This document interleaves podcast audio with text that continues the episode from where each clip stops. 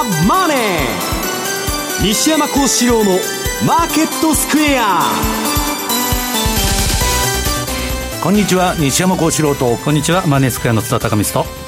皆さんこんにちは。アシスタントの大里清です。ここからの時間はザンマネー西山幸四郎のマーケットスクエアをお届けしていきます大引けの日経平均株価今日は反発の動きとなりました。終値、ね、195円90銭高の2万359円70銭となっています。えそして為替の動きなんですがドル円がこの時間108円の30銭台での動きです。さあ西山さん今週のマーケットどんなふうにご覧になっていらっしゃいましたか、はい、あの年金 PKO がね6.6兆円円投下されてからはずっと、まあ、ニューヨークも、えー、リバウンドの動きに入ってんで、まあ、これはまあ単なるリバウンドの動きなんですけど、まあ、それがまあどこまで続くかと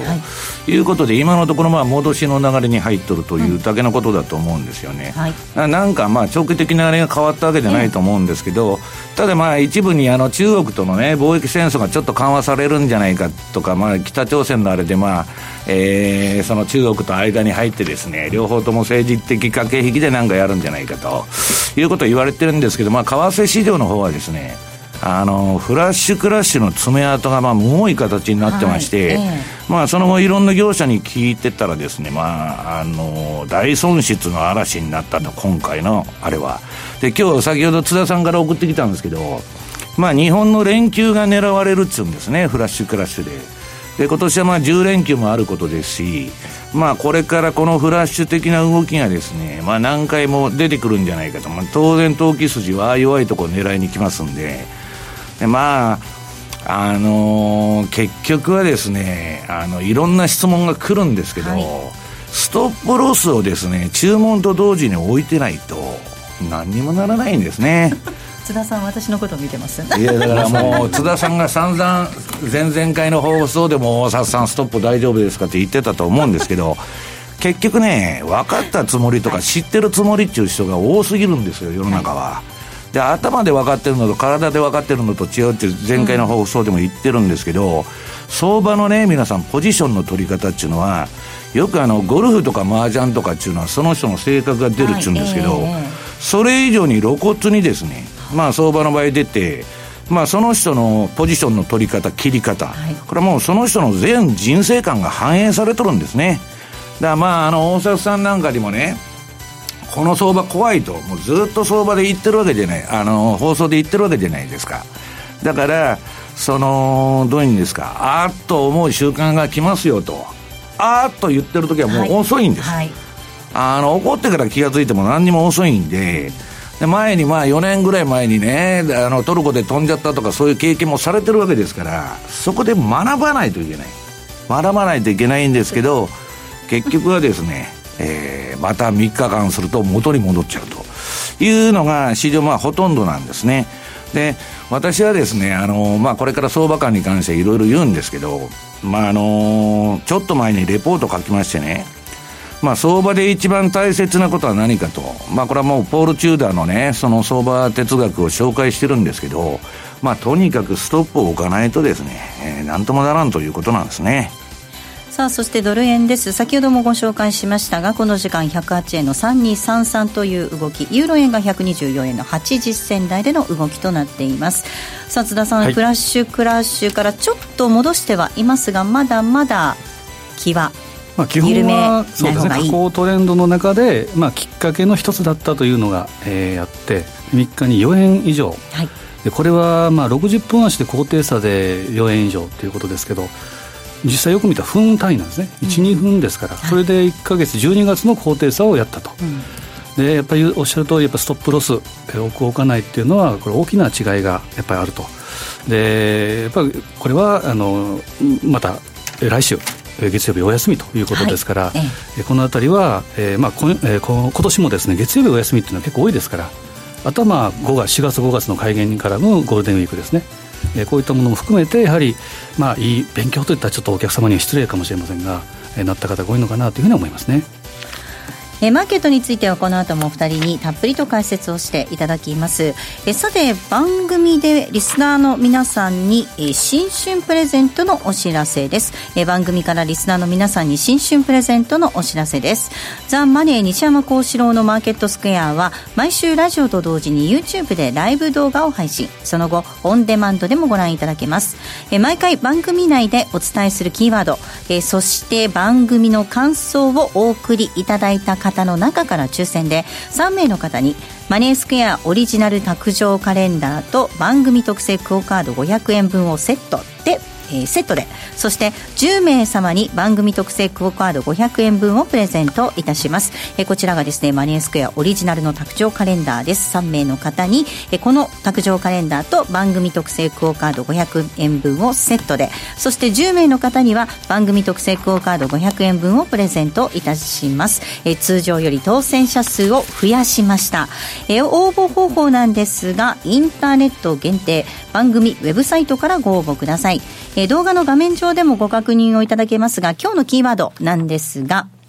マーケットスクエア。今日のキーワードはマーケットスクエアです。締め切りは1月31日、1月31日です。ぜひ、どしどしご応募ください。えここまでザンマネー西山幸四郎のマーケットスクエアからクオカードが当たるプレゼントのお知らせでした。さあ、この番組、YouTube でも同時に配信をしています。資料もご覧いただきながらお楽しみください。えー、動画については番組のホームページの方からぜひご覧ください。また、番組ではリスナーの皆さんからのコメント、質問もお待ちしています。投資についての質問なども随時受け付けております。ホームページのコメント欄からお寄せください。ザ・マネーはリスナーの皆さんの投資を応援していきます。それではこの後午後4時までお付き合いください。この番組はマネースクエアの提供でお送りします。お聞きの放送は、ラジオ日経です。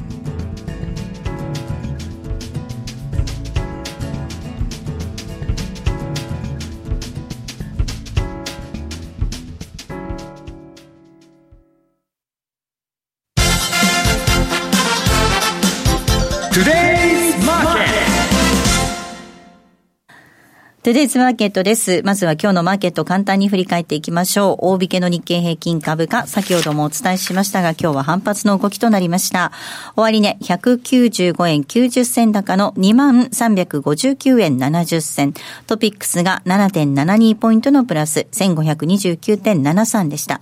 東証一部売買高概算で12億9595万株、売買代金が2兆5000えー、29億円でした。値上がり銘柄数が1033、対して値下がりがえー、こちらが1003銘柄、変わらずは92銘柄ということで、値上がり銘柄数が1033、値下がりが1003銘柄、ほぼ、えー、拮抗する格好となっております。えー、東証一部売買代金のランキング、トップがファーストリテイリングでした。2位にと、えー、武田が入っています。3位がトヨタ、4位が、えー、ソフトバンクグループ、えー、親会社9984のソフトバンクグループ、そして5位に日立、6位がキーエンス、以下、任天堂、そして8位にこ、えー、通信のソフトバンク、9434通信のソフトバンク、9位がソニー、10位にユニーファミマが入りました。続いて業種別の騰落率見ていきます。今日は33の業種見ていきますと28業種が値上がりとなりました。上げ幅大きかったのが精密、そして不動産、ガス、電気、輸送用機器など。一方下げたところは小売水産倉庫などが難聴な展開となりました。為替の動き見ていきましょう。ドル円がこの時間108円の3738です。ユーロ円124円の8792。ユーロドルが1.152225あたりでの動きとなっています。では、マーケットのポイント、津田さんお願いいたします。はいまあ、あの1月相場はやっぱり怖い鬼門だというのを去年の番組とか、まあ、毎年言ってると思うんですけど、まあ、3日に来たのはですね、ちょっと意外と言います。ちょっと早かったかなという気もするんですが、うん、まあ、あの、株の、えー、ニューヨーク、えー、ニューヨークの5営業日連続高。これは今週でいうと FMC の議事録とか、えー、昨日のパウエルの、例えば、えー、ニューヨーク、えー、ワシントンでの発言とかいうのがありますけど、やっぱ大元は4日のアトランタでの、えー、発言、アメリカ経済学会年次総会での発言だと思うんですね。でそこでやっぱり流れが変わったなと。で、えー、前回、まあ、えー、去年ですか、最後の番組の時にお伝えしたんですけど、パウエル議長、えー、2つの失敗ということで、パウエルショックを招いた。うん、まず一つが、えー、過度な経済モデルへの言及。例えば FRB の見てる経済モデルが、例えば六十数年前のフィリップス曲線でも見てんじゃないかというぐらい、ちょっと古めかしいといいますか、マーケットの温度感とちょっと違うというのがあったのと、あと一つ、もう一つは、大きいのは QT、オートパイロットでの QT への言及。でどんなことを言ったかというと、資産圧縮ペースに変更はないんだと、機械的に行っていくんだと。これ FMC、去年の12月の19日の FMC 後の記者会見で。で、バランスシート縮小による影響は小さいんだと。で、正常化の予定はないというふうな、まさに木で花をくくったようなですね、マーケットに侵釈なし。まあ、QT って、あの、やったことないですからね。初めての経験ですから、はい、まあ、オートパイロットでやるっていうのは当然だと思うんですが、それでもやはり、まあ、えー、オンパ、オンパカリがなかったなということで、どーンと下げたのがパウエルショック。そこで、えー、今年、えー、先週ですね、4日の発言は何かというと、実体経済と金融市場では異なるシグナルがあると。いうふうに言ったのと、あとは市場の混乱に配慮して、で、えー、利上げ路線を素早く柔軟に見直す用意がある。問題が発生すれば、つまり株価が下がれば、うん、えー、バランスシートの正常化も含めて修正をためらわない。それでも小学生みたいな話ですよね。そうですね。株が上がったら、えー、ちんたらちんたら利上げしますと。下がったら利上げ止めますと。要は検証もしてないのにこういう発言をするっていうのはですね、要は QT っていうのをおっしゃった通り、初の経験、うん、今まで占めたことないわけですから、それをマーケットに言うなれば、まあ忖度、株式市場に忖度して、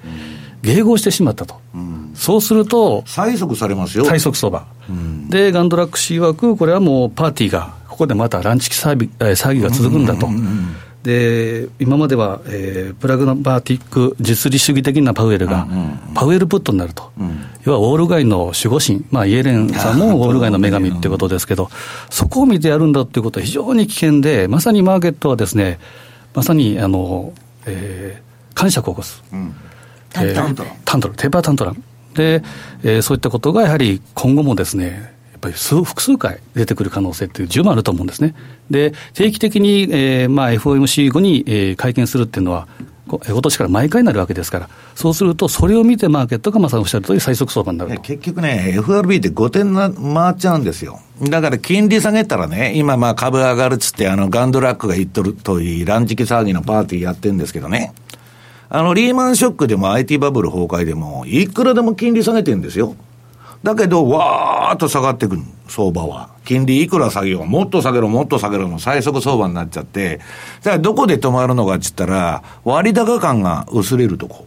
あるいは企業倒産のリスクがね、なくなったとこで止まるんですよ。だから、まあ要するにですね、まあ前半はね、今年まだいいんですよ。こんなもん序の口の話でね、前半に相場大崩れというよりは、後半のがだんだん積んできますから、やばいんですけどね。まあちょっと、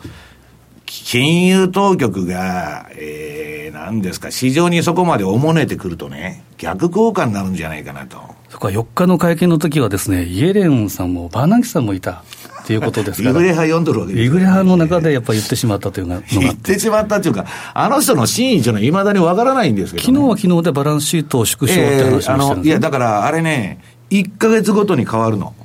タカ派になったり、ハト派になったり、1か月ごとに今までずっと変わっとんですよ。だから会見ごとに最近変わってるそうそうそう、一回一回バランス取ってんのか何なのかよくわからないんだけど。非常に不確実性がやっぱり多いなと。やっぱり今年は特に気をつけなければいけないなと思うんですが、やっぱり繰り返しながら足元では、えー、来週月曜日お休み、3連休ということで、えー、この辺でまあいろいろ、まあ話題出てますけど、フラッシュクラッシュ第2弾とかですね、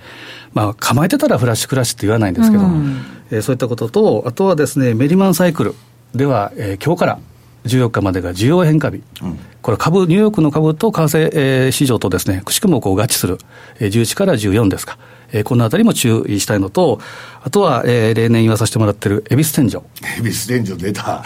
またあの、津田さんから今年もね、メールが来るのかなと、恵比寿天井ですから。今日は残り服ですから、9日で10日、11日、まあ、向こうの方では非常にですね、まあ、やってるみたいですけど、まあ、その辺もやっぱ注意したいなと。特に重なるので、えー、この週末から週初、このあたりは注意したいなというふうに思いますね。うん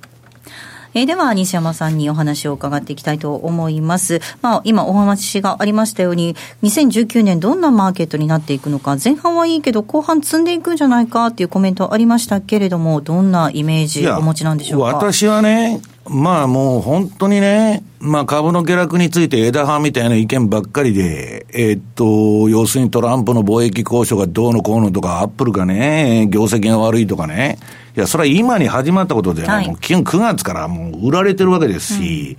うん、要するにですね、トランプなんで貿易戦争ずっとやっとるわけですよ、はい、就任以来。だそういうことじゃなくて、今まで蛇口をね、中央銀行がバンバンバンバン開けてたのを、蛇口を閉めてると。量的縮小、QT 相場になってると。いうことがね、まあ、株の下落の本質であって、はい、それ以外のことはどうでもいいと。うん、で、今、えー、パウエルがまたちょっとね、えー、なんだっけ、うん、まあ、それこそ市場の最速に、ちょっと迎合するようなこと言ったんで、ぬか喜びで上がってんですけど、彼はね、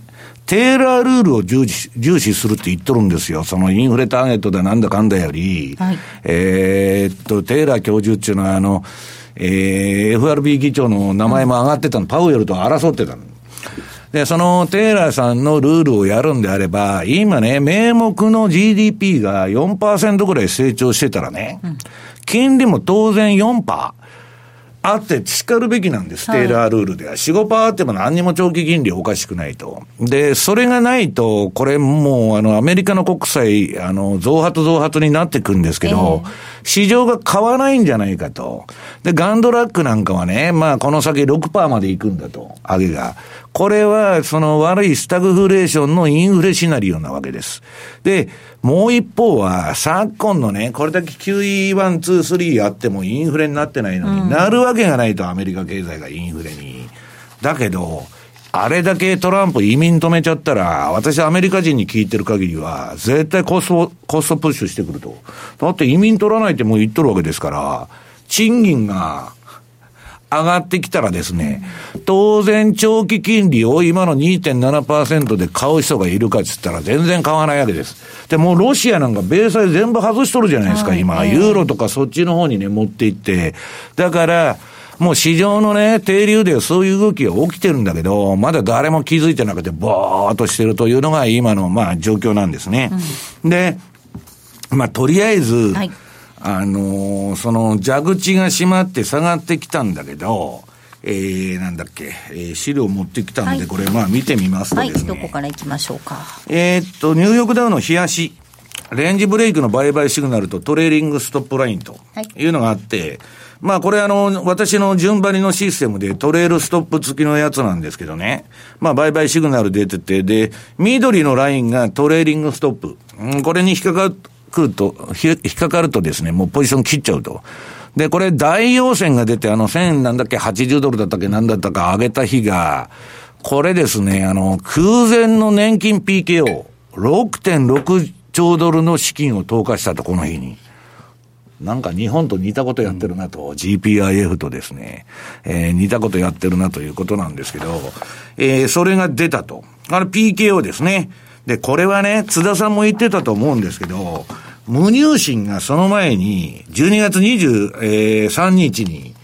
アメリカの主要6個、あのー、銀行とかに電話をかけて、流動性のチェックっていうのをしとるんですよ。この時点で、我々運用者の間では、あ、これなんか PK をやるなと。案の定やったわけです。見え見えなんです。もう、普通のマーケットずっと見てる人が見たら、あ、これなんか動くなと。うん、で、一発それで PK を入れたと。はい、で、そこで二発目で押し上げるために、これじゃまた元の木阿弥になっちゃうと困るんで、年金 PKO だけですから、何やったかっつったら、リフレ派のね、えー、イエレンとかそれこそバーナンキ呼んできて、えー、チンタラチンタラとしか利上げしませんよと、えー、株が下がったらですね、利上げもやめますし、えー、量的縮小もやめます、やめる可能性がありますよと。ああ、パウエルプットだと。喜んでるわけですよ。で、これずっと喜んでいいのかっていうのは、今言ったように、ガンドラックが見てるようなね、えー、移民をもう取らないと、これ最大のね、アメリカの物価が上がる要因なんです、給料と。だから、安いメキシコ人の労働力、グローバリゼーションをやって、安い労働力が入ってきて、アメリカのね、普通の労働者の賃金がメキシコ人に再寄せしてって、全然誰も儲かってないっていう事態起こってんですけど、トランプはそれをやめるんだと。で、製造業も全部自分のとこに戻すんだと。アップルがいくら下がろうが俺が知ったことかと。あれは中国で物を作ってるから、アメリカとは関係ないって言っとるんですよ。そんな中でね、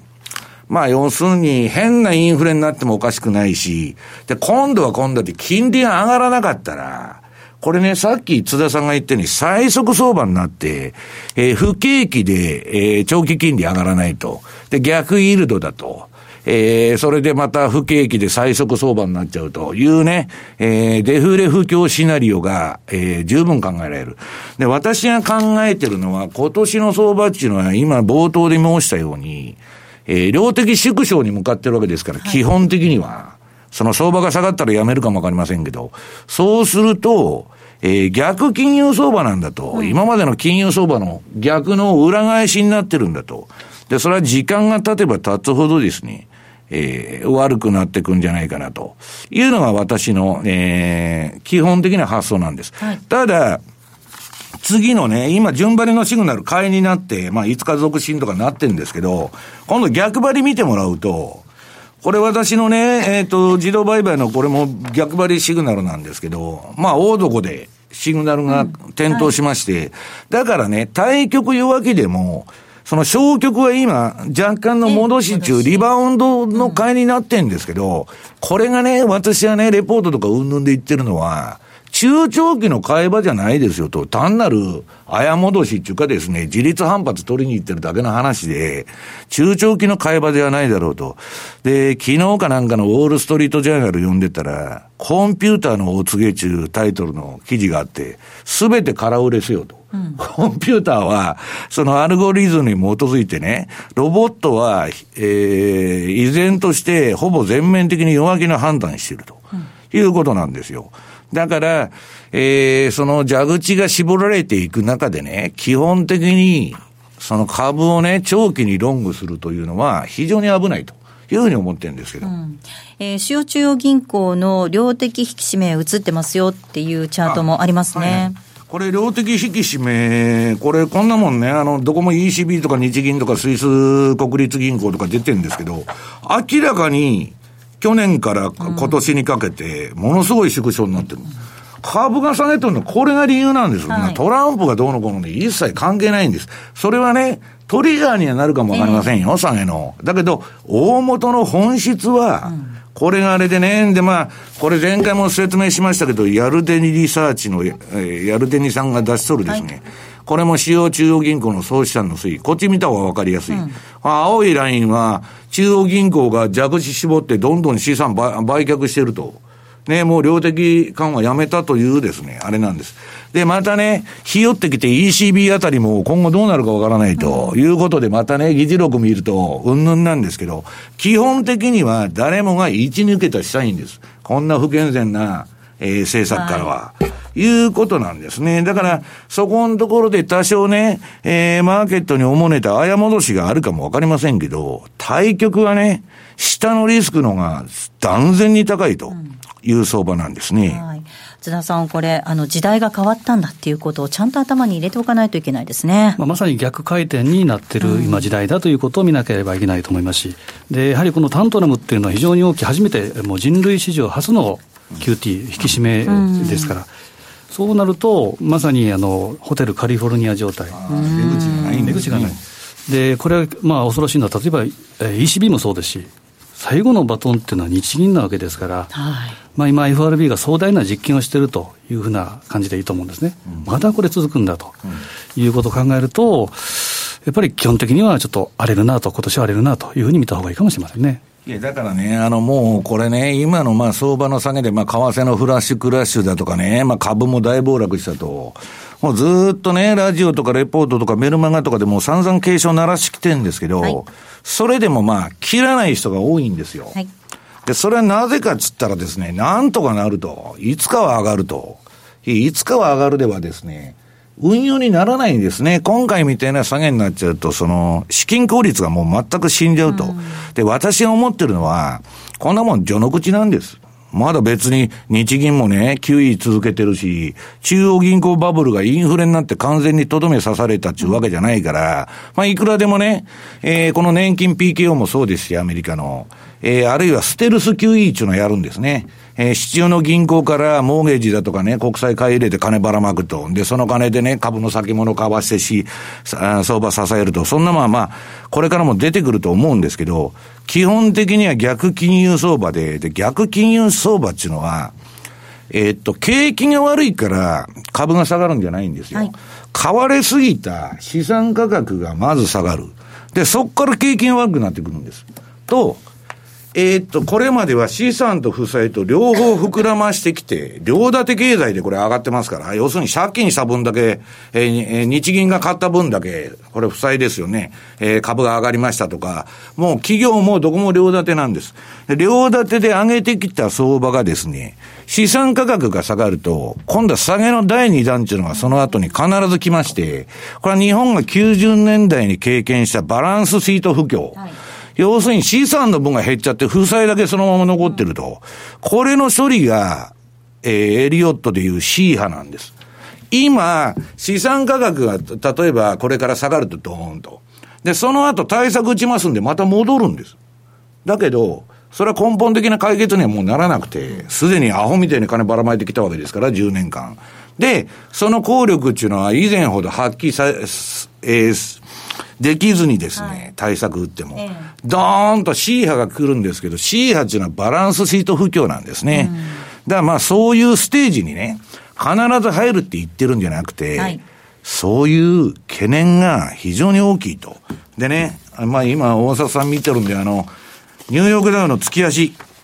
波動カウントを見てもらいますとね、うんこれ、エリオットハードっていうのはね、打つ人の主観で打っとるんで、こんなもん正しいとか間違いだとか、だとか全然なくて、これはポール・チューダーも言っとるんですけど、これニューヨークが去年の最高値抜いちゃったら、カウント全部打ち直しなんです。だけど、最高値抜くまでは、これね、皆さん、リーマンショックの2009年のボトム、まあ ABC とボトム入れて、うん、そっから綺麗に1、2、3、4、5と。はい、上がってきました。4からの5波動も1、2、3、4、5と入れてるんです。はい。こんなビューティフルにね、えー、綺麗に5波動入れてる相場ね。うん。まあ私の周りの運用者では別にエリオット波動信者中人はいませんし、実際ね、テクニカルで動くんですけど、はいえーこんな、こう、ぼやっとした話で動かないんですよ。それでも、このテクニカルが売りになったんで、これ、月足でも売りシグナルが出てますよね。はい、もう、果敢に売りに行っとるわけですよ、この前。うん、で、えー、今、当局の気配を察知して、この前23日に、今度はロングに回っとるんですよ。はい、またこれ戻り終わると叩き売ってくるんですよ。うん、で、それはともかく、こんな5ハード入れてたらね、その後に待ってるのは、エリオット波動原理で言うと、はい、ABC の下げなんです、うん、下げて戻して下げると。下げの調整が待ってるだけだったら、危なくて中長期の買いなんかできるかと。うん、で、今度は日経平均見てもらいましょう。はい、日経平均の同じように月足が出てて。はい、波動カウントあります。えー、っと、これ見てるとね、これも ABC のや、えー、下げの調整波を、えー、2008年か。えー、8994円で入れてから、1と上げて、2で、で、2で押して、で、3波が一番長い、1波より長い。えー、3波バーンと上げて、で、ABC で4と来て、で、今5と。で、5と打った、これが5波動の天井かどうかわからないけど、問題はですね、今これ皆さんサポートラインが走ってるでしょアベノミクスの。これの攻防と、同じように5年移動平均、60ヶ月移動平均の攻防を今やってるわけです。で、こんなもんまだ髭足でね、ちょっとこの前12月に切れたんですけど、これ明確に抜いてきたら、非常に怖い。これも ABC の下げしか待っとらん可能性がある。で、これが波動カウントが皆さん正しいかどうかなんていうのはどうでもいいんです。天井打ったように見えるっていうことに気づかないとダメなんです。そうすると、危ない橋は渡れるかと。とりあえずね、中長期の買いは、やめて、トレーディングベースで勝負しましょうっていうのは私の相場感なんです。このエリオットで天井打ったから今叩き売りましょうなんていうようなことは言ってなくて、はいええ、その可能性があると。だから、えー、っと、非常にですね、怖い言いそうにあるということなんですね。ここまでは Today's Market をお送りしました。お聞きの放送は、ラジオ日経です。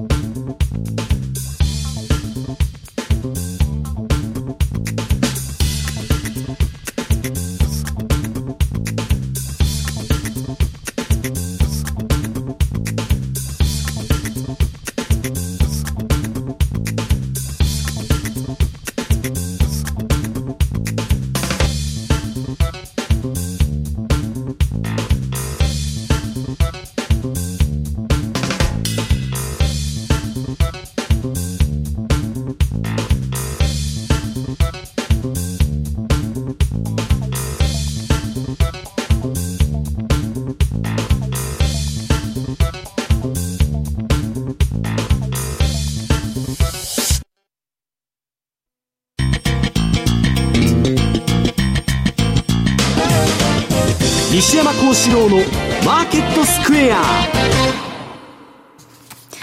マーケットスクエアのコーナーをお届けしていきます。まずはここでセミナーのご案内をさせてください。えー、2月9日大阪でセミナーということですね、津田さん。はい。はい、えー、久々に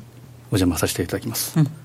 えー、2月9日、大阪でセミナーを開催する予定となっております。全国セミナープロジェクト 2019FX 株価指数 CFD1 日徹底攻略 in 大阪です。えー、スタート時間が12時30分、12時30分からとなっております。会場ですが、アプローズタワー13階会議室での開催です。えー、第3部、津田さんのご登壇、そして第4部は西山さんのご登壇予定ということです。詳細番組ホームページご覧いただいて、ぜひ皆様ご応募いただきますようお願いいたします。たくさんのご応募お待ちしております。吉田さん私でやるわけですね。そうですね。第1部が小暮さん、第2部に、えー、吉田さんがご登壇予定、マニエスケアカデミア学長の吉田学長が出てくる、あの、ご出演予定で、第3部津田さんで、第4部が西山さんという予定になっております。はい、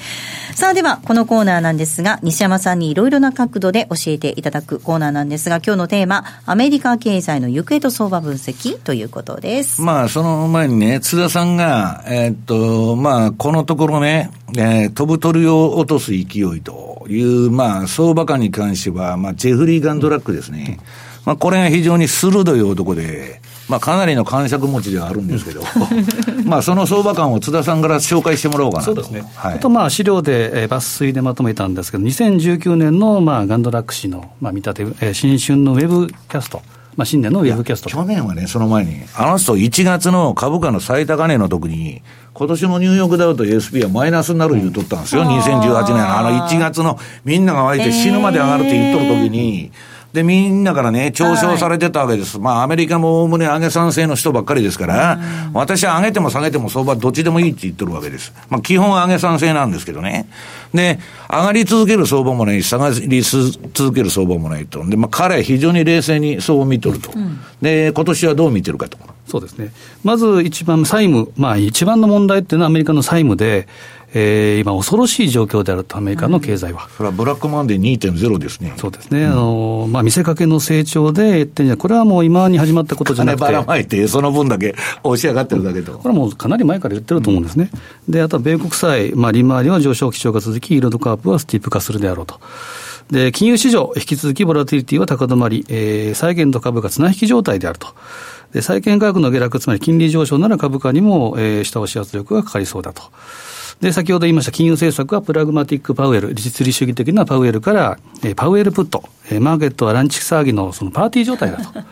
で、まあ、マーケット。今の状況ですね。今の状況。で、マーケットに対する4日、えー、パウエル議長の発言は幸福宣言だだよということも言ってます。で、あと、えー、アメリカ株に関しては、現在のおしめ買いの心理っていうのは、リーマン危機前段階の自己満足に似ていると。で、12月のパニック相場、つまり逆サンタクロースラリーパ、えー、パウエルショックの時これは売りのパニックじゃなくて、買いのパニックだって言い方をしてるんですね。で、まあ、その原因は、例えばビックスの急騰が見られなかったというのもあったりですね、そういうのもやっぱり冷静に見てると。で、欧州株、えーまあ、一見割安だと、ただ、えー、割安のまま上がらないバリュートラップだという言い方をしている。あとですね、意見が変わったのは7番目。仮想通貨、ビットコインの反転上昇を予想。えビットコイン5000ドルまでいくだろうと。これは、ドルが下がると思ってるんですね。そうですね。まあ、えー、まあ、ドルがベアで、あと新興国に強いと、えー、まあ、強いだろうというような意見も、まあ、そのアメリカと比較して、そっちの方が分がいいだろうって言っとるわけですね。うん、その強烈に押しとるわけでないと思うんですけど。で、意見がちょっと変わったとしたら、この仮想通貨に関する見解はちょっと変わったなという感じがしますけど、それ以外はほぼ、まあ、もともとの考えを、えー、踏襲してるかなという気がしますね。まあね、あの、ガンドラックが面白かったのは、去年のね、12月の20日のツイートでブチ切れとるんですね。ふざけんなと。俺はもう CNBC なんか二度と出るかという、うん、まあ、あの、案にそういうニュアンスのツイートをしとるんです。で、何が起きたのかっていうと、まあ、ガンドラックが、あの、すごく数字持ってる人なんで、まあ、みんなが注目してるんで、12月17日に CNBC に登場したわけです。この時に何言ったかって言ったら、米国市場はさらに下落崩壊しつつあるように見えると。す、べ、て弱気相場だと。さっきのあのコンピューターのお告げじゃないですけど、まあ、総売りだみたいなことを言って、さあ、ガンドラックがその発言したら、私もその日見てたんですけど、夜。ドドドドドドドーと米株が墜落していきまして、で、それでですね、まあよくあるあの日本でも番組ですけど、あの株式市場応援団のね、旗振り役みたいな、ジム・クレーマーっていうのは、いつでも強気、あの年中買い場で、ここが買い場だと、ハイテクはもう、あの、絶好の買い場だと。それで絶絶好の買い場っつって死ぬほど落ちてですね、投資家は火だるまにやっとるんですけど、はい、まあそういう耳障りのいいことを言ってる、くれる人の番組っていうのは人気が高いんです、どこでも。みんな損切らずに持ってますから、なんか上がるっていう材料欲しいと。心理的な安心でね。だけど結果的には、金が減るのと、あの、あ、なくなるのと、その途中で切っちゃうのとどっちがいいんですかって言ったら、途中で切っちゃうのが絶対いいんです。で、いつかは上がるって言われてて、今度みたいなフラッシュクラッシュとかチャイナショックとかブレーキジとかととかそういうのがあると全部資金がなくなっちゃうっていうのが、あれなんですね。で、このおっさんがですね、そのガンドラックが弱気いったもんで腹を立てて、次の日のね、マッドマネーっていう番組やっとんですけど、ガンドラックは債券だけ、えー、コメントしてろと。株なんかね、コメントする。いや、ガンドラックは債券から株から全部運用しとるんですけど、一応ね、債券の専門家で、うん、えー、ビル・グロースに代わって新債券の帝王と言われてるだけの話でね。まあ、それを言っちゃったと。で、私はですね、同じ市場を見てても、ガンドラックみたいにね、えー、その鋭い男、相場をよーく見とるのと、単なるね、万年強気のね、えー、耳障りのいいこと言っとるだけの評論家と、まあ、はっきり差が出たなと、いうふうにこの事件を捉えてたわけです。で、まあ、それはともかくね、何が今起きてるかちょっと、はい、このフィンラ中、その、米金融業規制機構って、ここでまあいろんなジャンク債からですね、いろんな資料がこれまあ、この、えー、フィンラの中にはあるんですけど、今ね、顧客口座の純資産残高っていうのがに1990年から2018年まで出てるわけです。これ見てると、顧客の純資産残高っていうのがね、下がってて、はい、これ何を意味してるかって言ったら、マイナスになってきちゃってますね、大量に。いやいや、もうあの、マイナスというか、いや、マイナスにはならないんだけど、マイナスだったら飛んじゃってるから、いや、だから、ゼロじゃない。ああ、そうか。ああ、そうだそうだ。はい、ああ、マイナスになってんだ、このピンクはね。で、これ何を意味してるかって、マイナスっていうのは、はい、レバレッジかけとるってことなんです。だから、アップルとかね、皆さん、その、えー、アマゾン買ってたら、2013年以降、年率6割ずつ上がってくるんですよ。えー、レバレッジ3倍なら180%ずつ儲かるんですよ。それにドッカーンと使ってた人たちが、今の相場じゃね、まあ、NVIDIA もあっという間に半値になったとか、もう、全部飛んどるはずなんです。で、大体にしてですね、その、いかに今、あの、アメリカ株の全体が割高かっていうのは、次のね、SP500 指数の購入に必要な時給と。これね、普通の貧乏な人は株なんか買えないっていうとこまで来たってるわけです。歴史的最高値。うん、何時間その働きゃ SP501 単位購入できるんだと。いうのがあると。でね、もっと怖いのは、このね、ケープなんですね。シラー PR。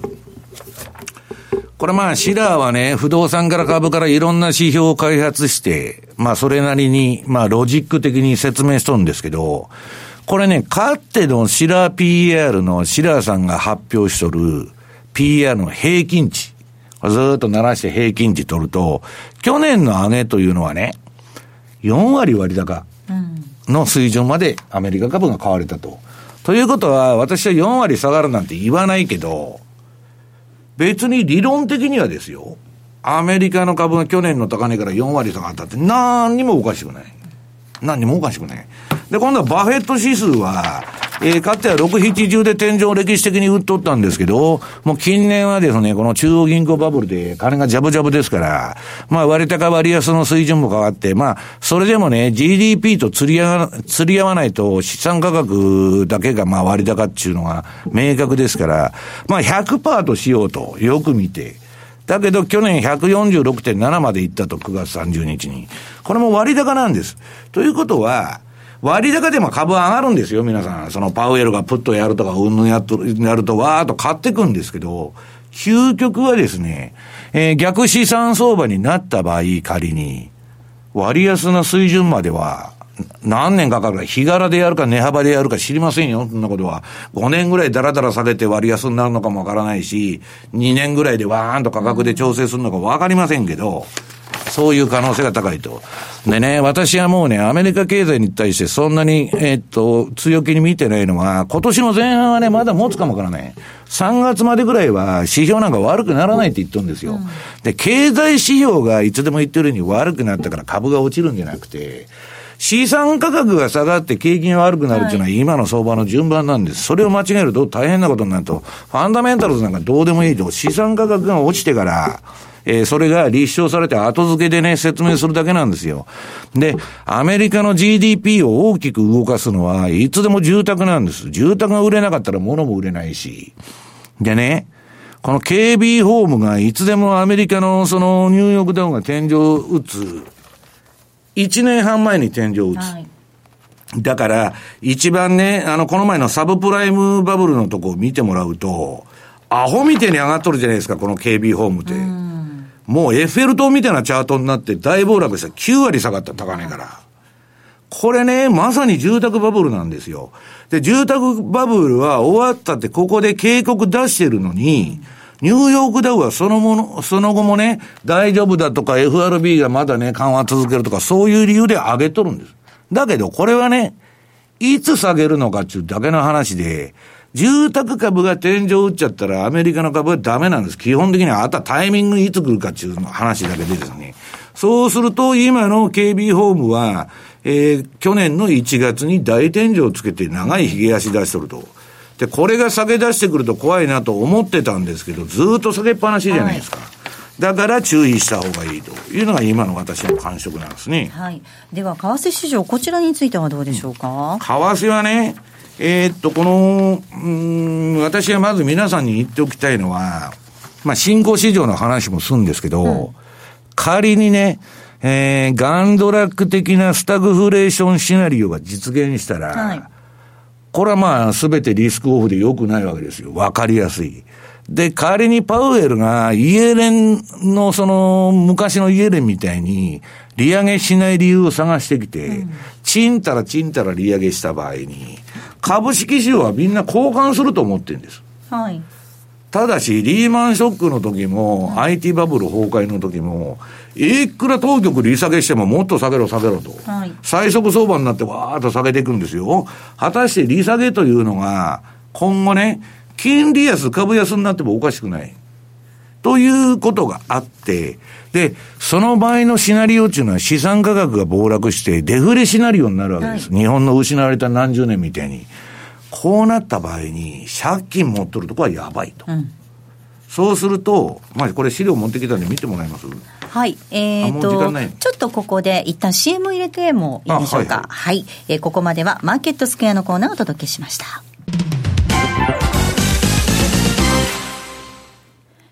FX を始めてみようとお考えならマネースケアで、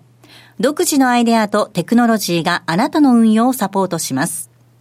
特許取得済みのオリジナル注文トラリピは、手間や時間はかけずにしっかり運用できる、時間を資産に変えるテクノロジー。手数料も無料になって、さらに使いやすくなったと、FX 初心者からベテランの方まで多くのお客様よりご好評いただいております。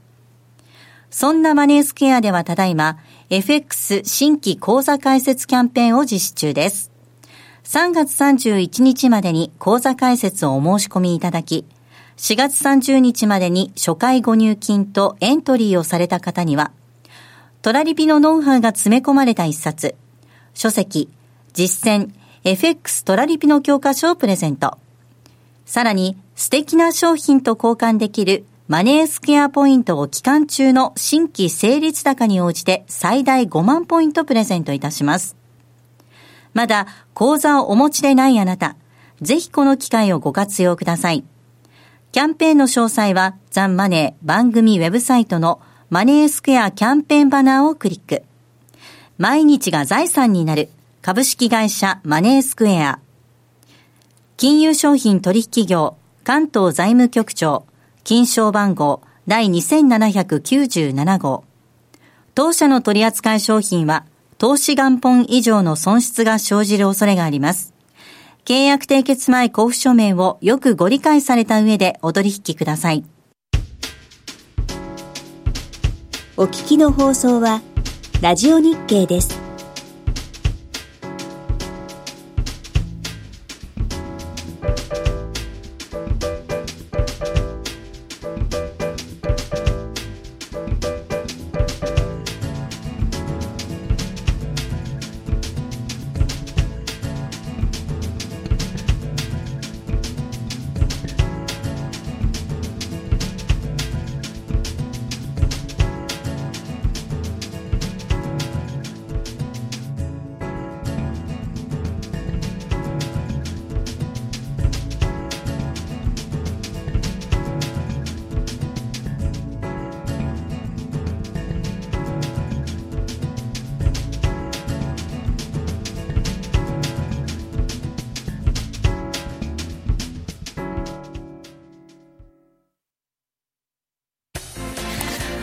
えー、このコーナーでは、えー、来週に向けての投資戦略なんですがその前に西山さん簡単にチャート見たいと思います、はい、えーと、ドル円とドルスイスとトルコリラと持ってきたと、はい、でね今後の為替市場で気をつけないといけないのは、うん、基本ですよ対局は、はい。